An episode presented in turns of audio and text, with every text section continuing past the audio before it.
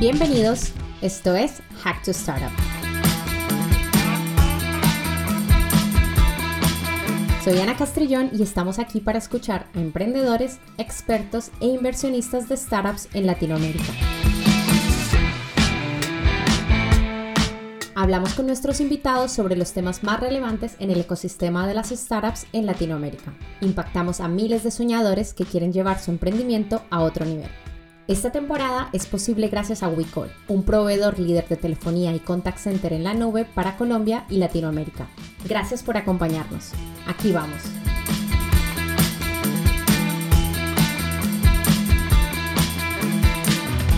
Hola a todos, en el episodio de hoy nuestro invitado es Tomás Marema, cofundador y CEO de Cuadrado, una plataforma de agendamiento, cobros y boletas diseñadas para apoyar al profesional independiente Hoy vamos a hablar un poquito sobre su experiencia emprendiendo en el cuadrado y cómo las startups pueden impulsar su crecimiento gracias a su producto. Tomás, muchísimas gracias por estar aquí con nosotros hoy y poder compartir este espacio con todos. Hola Ana, muchas gracias por, por tenerme acá en este capítulo. Perfecto. Yo creo que para empezar, ¿por qué no? Porque antes de empezar a hablar sobre product-led growth o crecimiento impulsado desde el producto, como se diría en español, ¿Por qué no le cuentas a nuestros oyentes un poquito más quién es Tomás y, hablando un poquito más de tu experiencia profesional? Sí, feliz. Hola a todos, eh, yo soy Tomás. Eh, yo nací en Chile, pasé harto tiempo de mi vida en, Estados Unidos cuando, cuando pequeño, volví a Chile para hacer todo lo que es la secundaria y la universidad. Y ya terminando la universidad me fui a Estados Unidos, eh, a San Francisco, para ser como bien, bien específico, con el sueño de, ir trabajando en growth. Eh, growth ha sido algo que me ha llamado muchísimo la atención desde que estoy en la universidad, eh, porque es la intersección de muchas cosas que, me fascinan a mí. O sea, siempre me ha gustado ayudar a otros a ser más exitosos y para mí el vehículo para hacer eso es a través de la tecnología y, de armar software, eh, de marketing y de, data, de psicología, como distintas áreas de, de interés hacia mí. Así que con, con, eso ya el 2017 yo estaba viviendo en, en San Francisco, eh, donde, donde empecé a trabajar en una, en una startup de, de Y Combinator, que estaba trabajando eh, tecnología para abogados, eh, básicamente un buscador con inteligencia artificial que procesaba los, los, los, queries que tenían los abogados en lenguaje natural. y ahí fui, fui progresando. El 2019 me uní a, a Brex, donde partí trabajando en San Francisco, me mudé a eh, Nueva York con ellos y de ahí empecé ya full time con, con Encuadrados, que como bien dijiste es una plataforma de pagos y agendamientos para profesionales independientes. Hoy día estamos, construimos la plataforma en Chile y ya estamos ahí abriendo nuevos países para, para seguir creciendo y progresando. Hablando un poquito de encuadrado, yo creo porque no nos cuentas un poquito cómo surgió esta idea eh, y cómo empezaste a, maquinar encuadrado. Claro, eh, mi co-founder es Tomás Aguilera y somos eh, muy buenos amigos desde que tenemos como 15 años y siempre hemos soñado con, tener nuestra propia empresa y, tener nuestra startup, así que fue, fue algo como bien natural que, que siempre se había estado dando. nosotros fuimos a la, a la secundaria juntos eh, y ahí para la universidad nos separamos, o sea, yo me fui por, eh, por negocios, él se fue por ingeniería, pero siempre mantuvimos el contacto, siempre compartíamos los últimos artículos, podcasts, etcétera. Yo desde Estados Unidos compartiendo con él lo que estaba viendo. Y ese era como mi gran fin, siempre fue como ir a Estados Unidos, aprender de los mejores, participar de, del mejor ecosistema de growth para poder volver a Latinoamérica y, traer un poco de esta experiencia de, de, lo que es la startup de, Silicon Valley y, y poder uno, apoyar a personas eh, que necesitan la ayuda, que es justamente lo que estamos tratando de hacer con el cuadrado. Eh, así que sí, fue, fue bien natural con, con Tomás. O sea, un, un día estábamos comiendo en, en, una de mis visitas a Chile y estaba, empezamos a discutir qué, qué problemas estamos viendo. Y uno de los principales era el, el, agendamiento, que acá muchos dicen, ah, pero está Calendly, está esto, y es como, claro, sí, pero no resuelve la necesidad real de alguien que tiene un appointment-based business, eh, que es básicamente alguien que tiene que atender para poder llevar su negocio. Y, partió por un caso muy particular, que es el caso de su mamá, que es dentista independiente, que básicamente ahí el dentista funciona de una manera muy particular, que atiende cada seis meses, ocho meses, un año, Entonces ella ahí tenía su lista con su registro de, a quién le tocaba ir a una sesión con ella y mandaba un correo genérico a todas las personas y tres personas le pedían la hora de las 11 eh, a la misma vez. Y era como, uff, ya no lo tengo y empezaba ese timponeo de poder elegir la hora. Así que de ahí partió, partió como un, software de agendamiento que fue evolucionando eh, y fue incorporando los distintos pasos que existen en el día a día del independiente. Y, palabra clave ahí es el independiente. Eso es encuadrado hoy en día, una plataforma para profesional independiente que tiene que llevar todo su negocio, que al final es su, así, su propio asistente, que uno lleva las sesiones de psicología, de nutrición, de, como doctor, después tiene que ver toda la contabilidad, hacer los cobros, emitir las boletas y así sucesivamente. Así que fuimos incorporando todas esas piezas para que se puedan desligar de lo administrativo y dedicarse ahí a lo que realmente los apasiona, que es atender. O sea, para eso fueron a la universidad, para eso están en esta profesión, que es, casi siempre es ayudar a otra persona. No, me, me encanta porque eh, casi todos los, los, fundadores que conozco, eh, siempre hay, la idea surge de, de, una necesidad en particular que les pasaba o a ellos o a alguien de su familia, en este caso encuadrado eh, no es no eh, pasó lo mismo. Y, también tienes razón, o sea, al fin y al cabo los las personas que trabajan por su cuenta eh, quieren dedicarse a lo que están haciendo, a ser psicólogos o a ser dentistas y necesitan una plataforma que les quite todo ese problema de la parte administrativa que puede llevar mucho tiempo y ser muy tedioso. Entonces me encanta lo que está haciendo Encuadrado. Para irnos un poquito a, a la parte de growth, porque hablaste al principio de que growth es algo que te, te apasiona, y, me gustaría como enfocarme en, las preguntas que te voy a hacer en esta parte y es, ¿por qué no empezamos por, desde tu punto de vista, que es Product-led Growth ah, o crecimiento impulsado por el producto? ¿Y por qué crees que es importante para las empresas de, de, de software que se enfoquen, se enfoquen un poco más en este tipo de crecimiento?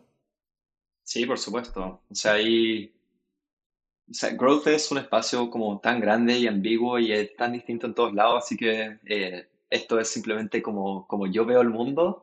Eh, así que, o sea, para mí es más que nada, Product-led Growth en particular, es más que nada una, una metodología de, de, cómo llevar un negocio en que todo lo que es la adquisición, la expansión, eh, conversión, retención, todas las métricas claves que, que debería tener a cargo un equipo de growth están llevadas por el producto. Eh, acá hay que orientar a la empresa en torno, en, torno a lo que es el producto y este como el, el, el, driver principal de, de, las métricas claves para, para seguir expandiendo. Product-led growth no significa no tener ventas, no tener customer success o support o un equipo de business development, para nada. O sea, yo creo que ahí lo, lo, lo clave es ver cómo el producto en sí puede ser la máquina principal de un, un, growth sostenible en el tiempo, que en un momento traiga buenos usuarios, pero que también sea capaz de retenerlos eh, con, el, con el tiempo. Y para, para hacer como una, una, una parte, me, me, encanta una cosa que has dicho, que es eh, simplemente es como una metodología donde todas las métricas eh, de crecimiento están llevadas por el producto y no, y no es que signifique que la empresa no va a tener ventas ni nada, sino que simplemente el, el enfoque de crecimiento es, es, es, llevado a partir del growth. Eh, si, si vuelvo a, a, ponerme como algunos ejemplos, eh, a veces es impresionante cómo cambiar un botón o cómo cambiar el, flujo de compra eh, puede impactar el, número de, personas que usan tu producto hoy en día. Eh, hablaste que está, eh, estuviste en, varios puestos de growth en Brex en, en el pasado y en, en, otras empresas. ¿Por qué no nos cuentas un poquito de algunos experimentos de crecimiento que hayas hecho en el pasado y que tuvieron un impacto positivo en ese crecimiento? Claro, no, acá se podría ir a, a algo muy, muy táctico. Yo creo que algo como a rescatar y, darle un poco más de contexto a las personas en torno a lo que puede hacer Product Growth, o sea, empresas que se me vienen a la mente instantáneamente son Airtable, eh, que cambió gran parte de su flujo de adquisición a ser parte del producto. Eh, Slack, por ejemplo, o sea, Slack parte con la versión gratis, pequeños equipos dentro de la organización lo empezaban a ocupar y de ahí luego crecían a, una, a, un deal tipo Enterprise. Eh, Figma también, que, que, un diseñador lo empieza a usar, lo comparte con el ingeniero y todos empiezan a colaborar. Así que desde ahí yo creo que es como al nivel macro de lo que uno puede hacer, que al final es orientar a toda la empresa a crear el producto y los flujos claves para, para ese sentido. Y también están ya, ya lo más táctico, como, como, lo, como fue lo que me tocó vivir en, en, en, Brex, por ejemplo, que vendría siendo como, como ver nuevos canales de adquisición dentro del producto. Eh, algunos experimentos que, que, empezamos a correr ahí nosotros fue en el sign-up form mismo, o sea, cómo, cómo lo estaban haciendo las personas. O sea, ahí una vez corrimos y, esto es algo como bien importante a, descartar, que es como que no hay experimentos que sean muy fáciles o muy tontos. O sea, lo, lo, lo más básico puede tener un cambio drástico. Nosotros con un simple cambio en el sign-up form, que básicamente ordenamos las, eh, los tipos de negocios que se estaban inscribiendo por los tres más populares, eh, levantó la conversión en el, en, el, en el monto total que necesitábamos para el quarter completo. O sea, eso era un cambio que no nos demoramos nada en hacer y literalmente el quarter completo ya estaba listo porque habíamos eh, aumentado la cantidad de, de, de signups en ese porcentaje. Así que eso como que enseña que la verdad es que uno puede empezar desde lo que uno considera más tonto a un gran cambio de, dar vuelta al onboarding completo para, para poder llegar a un, a nivel de, de, growth sostenible y llegar a las métricas que uno tiene que llegar como, eh, como empresa. Totalmente, eh, tienes razón, o sea, yo, yo también tuve la oportunidad de ver algunos de estos experimentos en, en Zendesk, incluso poner la, el formulario en tres pasos y decirle a las personas que estás haciendo tres steps en vez de un formulario eh, largo y la conversión aumentó muchísimo. Entonces, no hay, para los que nos están escuchando y, tienen eh, ganas de hacer experimento, no hay ningún experimento tonto, como ha dicho Thomas, y muchas veces puedes obtener eh, resultados muy interesantes. Ah, tengo, una, tengo una duda, porque con toda esta experiencia que has tenido, cuéntame un poco de qué tanto de esta experiencia se ve reflejado en lo que haces hoy en día en Encuadrado. Un montón. O sea, yo la verdad que no creo que estaría donde estoy sin mucho de mi de mi pasado. O sea, uno, pegarme el, salto de Santiago a San Francisco eh, y, realmente ponerme en la cancha con algunos de los mejores y, seguir teniendo esa, esa hambre para, para, llegar a una empresa como, como la que fue Brex y estar expuesto ahí también a un talento increíble, con gente que lo había, ya lo había logrado, o sea, habían trabajado en Stripe, en Square, en Coinbase, eh, Airbnb, en todas estas empresas increíbles que yo cuando chico como que soñaba estar ahí y, poder participar con ellas y, y, muchas veces eso es lo que uno rescata de, de, lo que sabe y la experiencia que se lleva es la experiencia de otros. O sea, hay o sea, mucho cariño a mi, a mi manager que venía de, de Growth en Airbnb por siete años, que básicamente me, me enseñó un, playbook al cual yo nunca había tenido acceso y, y me mostró muchísimo y la forma en llevar reuniones de growth y crear esta como cultura de growth dentro de la, organización y en verdad a partir de, lo más básico, o sea, ahí hacíamos ciertas reuniones que veíamos el flujo completo, o sea, ¿cuánta gente realmente se pone a hacer su sign-up flow? No muchas, pero ahí teníamos el equipo completo, alguien compartiendo pantalla y viendo dónde habían fallas, ah, ya, esto lo arreglamos, podemos experimentar acá, así que Sí, yo creo que, que la mayoría de, de, lo que sé y a lo que he estado ha sido exposición a, a esas experiencias, a conversaciones que he tenido con, con líderes en, en, este espacio eh, y, y, acceso a información que, que viene de, de, personas que lo han, que lo han logrado en el, en el pasado. Y, y, un poco hablabas de esto como de esta parte a nivel de la experiencia, pero un poco sé que experimentos a lo mejor al, nivel que, que, hacías en el pasado no puedes hacer en encuadrado porque llevan poco tiempo, pero ¿qué cosas eh, has experimentado, qué cambios has hecho para, para influenciar un poco cómo, cómo tienes eh, nuevos features en tu producto o qué lanzas o qué cambias en el producto? Sí, o sea, ahí hemos tenido que ver harto como el feedback que nos llega de, usuarios y ahí ir separándolos por los distintos pasos en el, en el funnel, o sea, ahí discutimos como ya qué problemas estamos teniendo. Eso, eso, otra manera en que yo defino growth es como la, la capacidad de resolver problemas existentes en una empresa. O sea, cuando alguien me dice ya la, la tasa de conversión es el 10%, Yo no digo, ah, eso es bueno, eso es malo, digo, pero ¿qué pasa con el otro 90?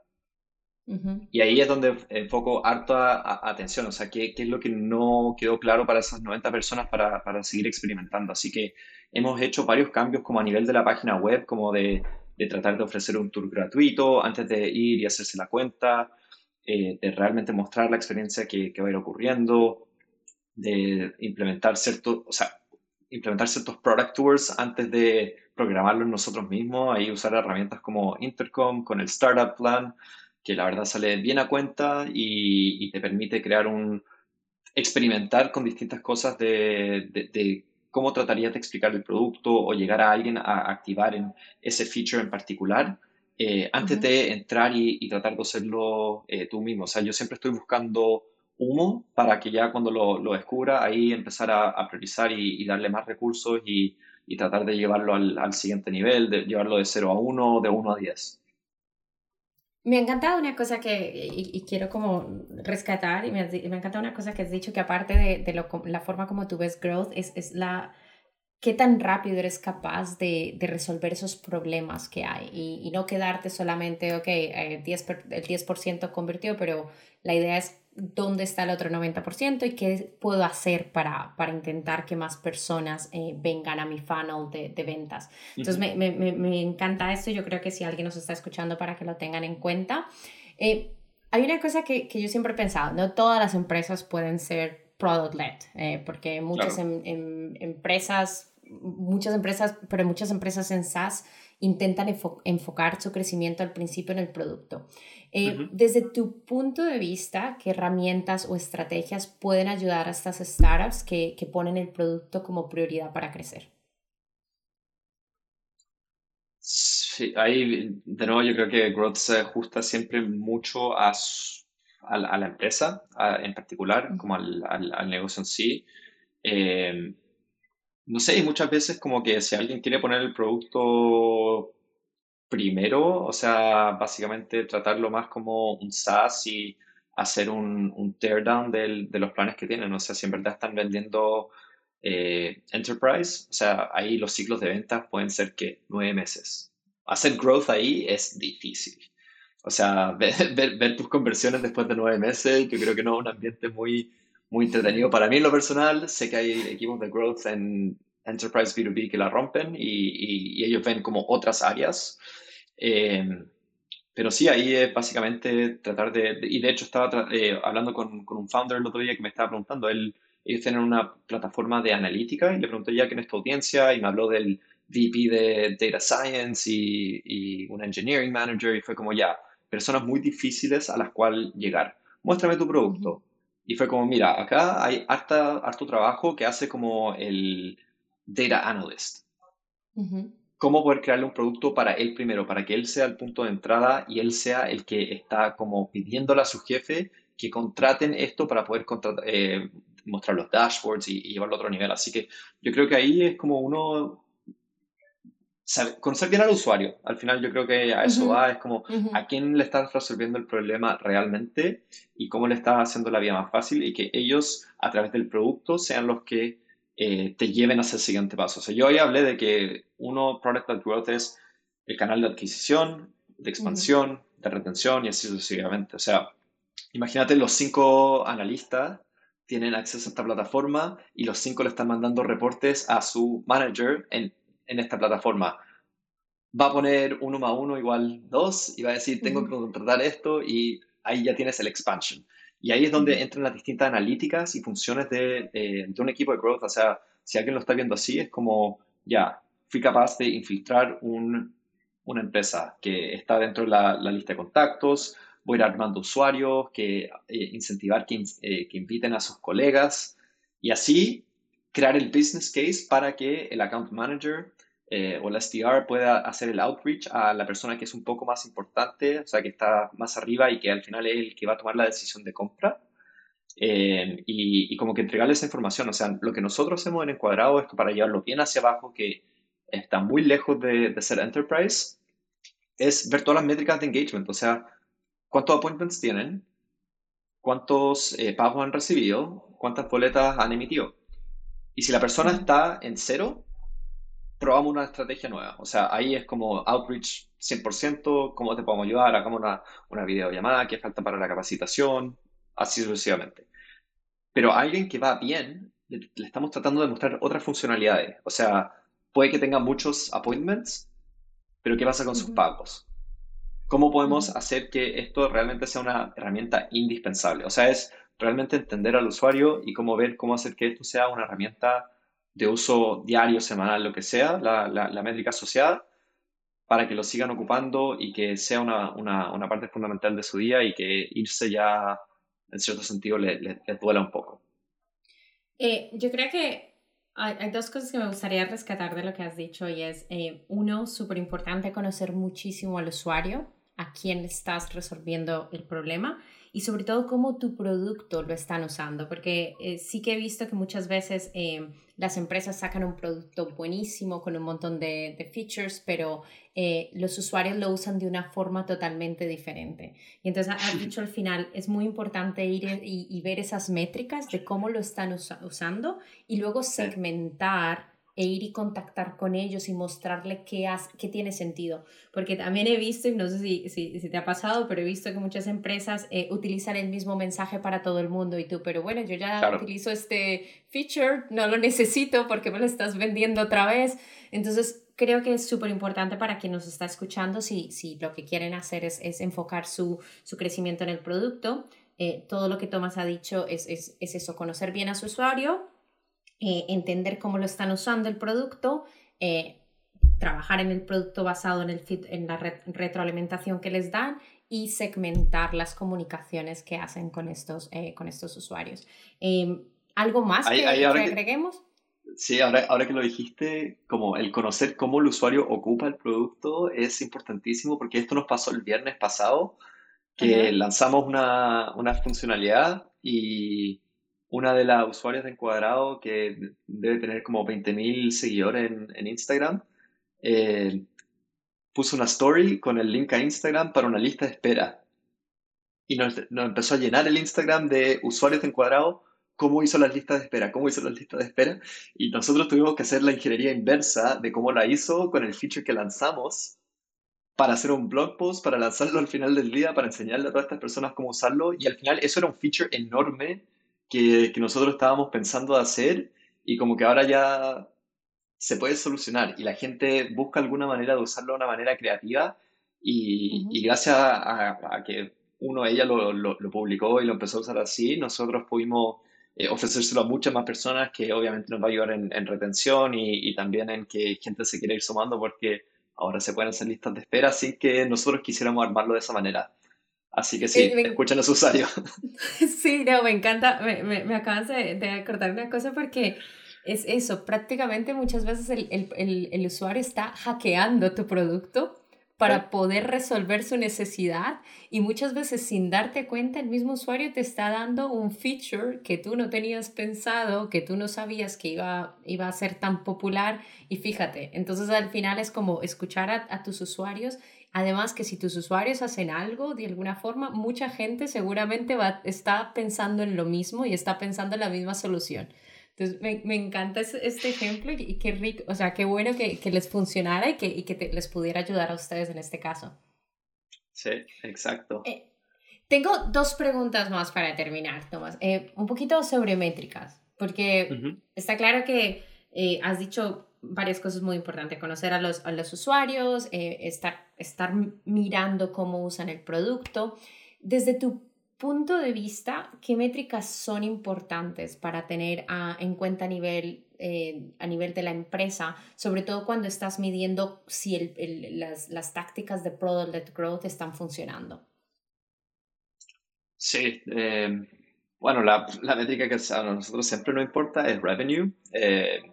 Eso es algo que como que encuadrado siempre fue como revenue first, cómo podemos empezar a, generar ingresos con, con, la plataforma. Así que siempre nos hemos enfocado en, en, en eso, em, la verdad. Y no sé, yo también enfatizaría que, que, todos los equipos de growth estén sujetos de cierta manera a una métrica de, de revenue, directa o indirectamente. Eh, porque esto se puede descomponer en la cantidad de nuevos usuarios que traes a la plataforma, en la cantidad de nuevos usuarios que eres capaz de hacerle el upsell en la plataforma y, así sucesivamente. Entonces, eh, si uno como que queda sujeto a, las, a los targets de, de, revenue, se va a poner mucho más creativo en cómo lo va a hacer.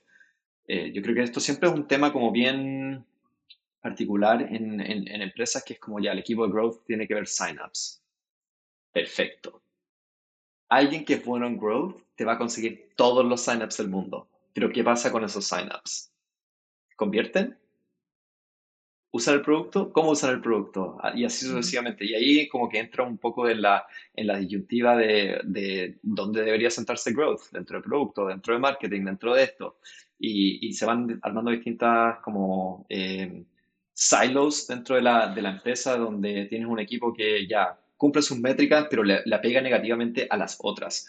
Algo que, que me cambió mucho mi forma de pensar fue eh, cuando dentro de, de Brex yo pasé de marketing a producto.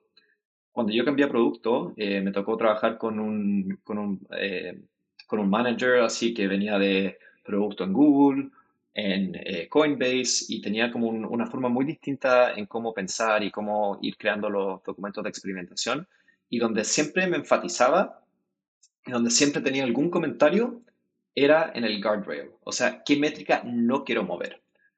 Un equipo siempre se puede enfocar en la métrica que quiere mover y se obsesiona sobre esa métrica, o sea, yo quiero levantar la conversión en 10%. Perfecto, pero ¿cómo está afectando eso downstream? Está afectando el uso de otro equipo, o sea, por ejemplo, de, un equipo de el equipo de integraciones. Digamos que somos un SaaS y hay un equipo de integraciones que su fin es hacer que la gente integre con otra plataforma para, para mejorar el flujo. Y si yo a ese equipo le estoy trayendo puros leads no adecuados, sin el como eh, cariño que, requiere el, el, sentarse bien, ver cómo segmentar la audiencia, cómo convertirlo, qué información pedirle, voy a afectar la métrica final que es revenue. O sea, puede que la frene, puede que esté dando indicadores de que no hay product market fit y ahí se van a tomar decisiones incorrectas. Así que no es solo importante considerar las métricas, pero también qué métricas puedes afectar negativamente y no quieres afectar negativamente. Porque ahí también hay que tener el, suficiente ego de, decir, o, sea, no tener el ego, sino que es eh, un poco de, de soltarlo de decir, este experimento, a pesar de estar convirtiendo tan bien, está afectando al, al resto de lo, del equipo. Y eso es algo importantísimo a tener porque growth no es solamente mover una métrica, sino que es la sostenibilidad del, del negocio. O sea, si entran mil clientes hoy día, pero se van 99, 999 mañana, growth no está haciendo un buen trabajo. voy a rescatar unas cosas. Bueno, la última parte que has dicho es como eh, gold, eh, diría yo, eh, si, si una métrica, si growth está trayendo leads, pero luego se están yendo un montón, realmente no estás haciendo un buen trabajo. Y yo creo que has dicho algo muy importante y es eh, enfocarse primero desde el revenue y una vez que te enfocas en el revenue, hay un montón de métricas que salen y es como, como estás, que, que tantos clientes estás adquiriendo, que tanta gente estás activando, que tanta gente estás reteniendo, que tanta gente te está refiriendo, pero al fin y al cabo lo que importa es qué revenue te están dejando. Y acabas de un dato muy interesante y es cuando haces experimentos, eh, que esto no lo sabía yo, por cierto, aprendido hoy, cuando haces experimentos no es solamente qué métrica estás intentando mover, sino qué métrica no quieres que se vea afectada por tu experimento. Y en este caso es el revenue, es lo más importante, no quieres que esto tenga un impacto eh, negativo en ese revenue, de que tu experimento tenga impacto negativo en esto. Entonces, eh, Muchísimas gracias por compartir esto porque yo también he aprendido hoy. eh, Tomás, para terminar estas preguntas, creo que me, voy a volver un poquito encuadrado ya esta faceta de, de, emprendedor. Y sé que tuviste la oportunidad este año de ser parte de Y Combinator. Eh, Entonces, ¿qué tal la experiencia? Y, y cuéntanos un poquito, porque sé que es un proceso de selección súper complejo. Eh, y porque es una de las aceleradoras más importantes del mundo. Entonces, eh, ¿qué consejos darías a esas startups que están pensando en, en, en, iniciar este proceso de selección? Entonces, dos preguntas aquí. ¿Cómo te fue la experiencia y qué consejos darías a los que quieren participar en Y Combinator? Sí, por supuesto. La experiencia, eh, o sea, fue increíble. Eh, me ha tocado trabajar en dos empresas YC antes, así que como que venía un poco con, como, como con cierta expectativa, que de todas maneras las cumplió. Yo creo que donde, donde se cayó fue el tema en que a mí me tocó remoto. Me hubiese gustado mucho más estar ahí en, en, en el espacio físico, conocer a los founders con los que estábamos en el batch, o sea, estar uno al lado del otro, trabajar desde la oficina, aprender de ellos. Eh, como que eso se, se, hizo un poco difícil eh, en sentido de, armar una comunidad, o sea, y es responsabilidad de nosotros de ver con, con quién seguimos en contacto, cómo tratar de juntarnos. Eh, pero sí, yo creo que, que, la experiencia hubiera sido otra en base a lo que yo he escuchado de, de, de los otros founders que, con los que me ha tocado trabajar. pero no, o sea, increíble. Es si se lo puedo recomendar a alguien, lo hago. O sea, ojos cerrados lo, lo, recomiendo, te ordenan muchísimo, eh, te mantienen ahí con, con alta presión de, de, crecer, de, pero de crecer así, haciendo lo correcto. O sea, ellos son muy, muy en línea con eso, de, de crecer haciendo lo correcto. Te pueden orientar muchísimo. O sea, los, los, los partners que uno tiene asignado han invertido en miles de empresas. O sea, te van a mirar a la cara y van a decirte, eso no funcionó en toda esta empresa. No lo hagáis y eso te ahorra un montón de tiempo. No te pueden decir que va a funcionar, pero te pueden decir que no va a funcionar, lo cual te ahorra muchísimo tiempo, que es sumamente importante en, en, esta, en esta etapa. Eh, o sea, Encuadrado llegó con, con revenue a YC versus otras personas que llegaban pre-revenue con una idea. Y, y, también para ello es, es, importantísimo tener esa información porque te permite tomar decisiones de producto o de, o de, o de growth que, te van a alinear más en un camino y vas a aprender más rápido y, te vas a poder evitar el, los malos ratos de, no llegar a ciertas métricas o, de armar algo sumamente complejo que es completamente innecesario porque la experiencia dice que no, no ha resultado.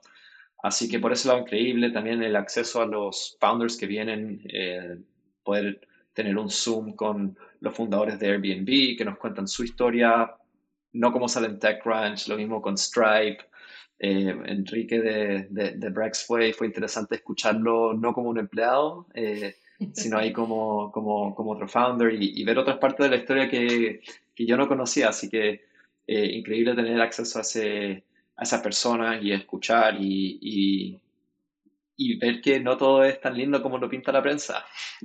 todos sufrieron, todos sufrieron. Total, total. ¿Y algún consejo para esos que están intentando entrar? Sí, o sea, no tengan miedo a postular más de una vez. Eh, yo creo que eso fue recurrente. O sea, muchas personas habían postulado muchas veces. Eh, no era la primera vez que postulaban cuadrado.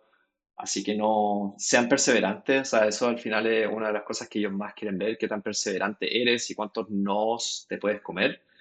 Eh, lleguen con tracción, o sea, traten de, de, estar avanzados. Gente que postula con una idea, o sea, realmente tienes que ser un genio en papel para quedar y es muy difícil. Yo creo que lo que, lo, que la gente en YC como que admira es la capacidad de, de tomar acción y arreglárselas con los recursos que tiene. Eh, esto es algo que me pasó, o sea, inicialmente en, mi etapa como emprendedor, era como siempre ir a concursos de pitch con una idea y no con el trabajo y muchas veces uno se queda pegado haciendo como todas estas cosas para levantar plata para hacer esto. Pero hay muchísimo, hoy, especialmente hoy en día que están todas las plataformas no code, eh, la automatización es con, con los apps, eh, poder armar una base de datos en, en Notion, en Coda. como que no, no, no, hay excusas para llegar así como con, con, algo en papel, así que siempre recomendaría tomar la iniciativa, mostrar progreso, eh, demostrar la obsesión real, genuina de, de, de querer armar algo útil eh, y que, que, tengas un, un, fuerte énfasis en tus clientes. Em, y eso, yo, eso, ser honesto, ser honesto. Yo creo que eso es, es, lo más importante. Ellos entrevistan a tantas personas que saben al tiro dónde están las mentiras y dónde no. Em, por ejemplo, nuestros follow-ups fueron al tiro, o sea, nos pueden mandar su acceso a su cuenta de Stripe para ver el revenue, ya, sí, ningún problema. Si hubiéramos mentido, no estaríamos en, en, en YC. Así que digan la, verdad durante el proceso, se, se, nota, ellos son increíbles para, para, para darse cuenta de eso lo han visto miles y miles de veces y, y, con gente que ha pasado por YC múltiples veces. Así que como que el, el, el, el, calibre que ellos tienen está muy bien afinado. Perfecto. Entonces voy a, voy a recapitular un poco las dos cosas que nos has dicho. Bueno, uno, una experiencia totalmente recomendable porque he escuchado a mucha gente de, de, de, decir esto y es que las aceleradoras les dan acceso a, a, cosas que no tenían de otra forma y a un network y los ayudan a organizarse. Y en este caso, pues claro, Y Combinator es una de las mejores del mundo, acceso a los mejores y los consejos tres, si no estoy mal. Uno es perseverancia, y en eso totalmente de acuerdo. Entrevisté a alguien, eh, el de On Top, que creo que ellos intentaron seis veces, y también decía eso, hay que seguir, hay que, hay que seguir. Luego, em, la segunda que dijiste es llegar con tracción, o sea, intentar ya darle, darle vuelta al producto y que ya llegues con algo que ya esté funcionando. Y la tercera, ser honesto, porque claro, al fin y al cabo eh, van a saber si les estás mintiendo en el proceso de selección o no, porque conocen muchísimo, eh, entrevistan a un montón de gente. Eh, ¿Se me olvidó alguna o no? dije todas las tres que dijiste. Sí, yo creo que y decir la verdad, o sea, eso es siempre la, la, la, la, más importante. Perfecto. Tomás, oye, muchísimas gracias, me ha encantado esto, aparte yo he aprendido también un montón hoy sobre Product Led Growth, pero hemos llegado, antes de terminar la entrevista, hemos llegado como una parte final donde, donde yo te pregunto y tú me dices lo primero que se te venga a la cabeza. ¿Estás listo? Pues, listo. Vamos a ver cómo sale. Ok. ¿Libro favorito? Libro favorito, eh, The Lion, Lion's Tracker Guide to Life de Boyd Barty. ¿Qué te hubiese gustado haber sabido cuando empezaste? Cuando empecé en cuadrado. ¿Cuándo eh, empezaste? Que todo te va a hacer sentido después. Ok. ¿Emprendedor que más admiras? Eh, Jack Dorsey. ¿Qué, tiene, ¿Qué te tiene curioso ahora? remote work. La verdad que eso es lo, lo, principal que, que, tengo en la cabeza. Ah, ¿A quién te gustaría que entrevistáramos en nuestro próximo podcast? Uf. ¿Qué limitantes tengo? ¿Tienen que hablar español? Español, sí. Sí. Eh...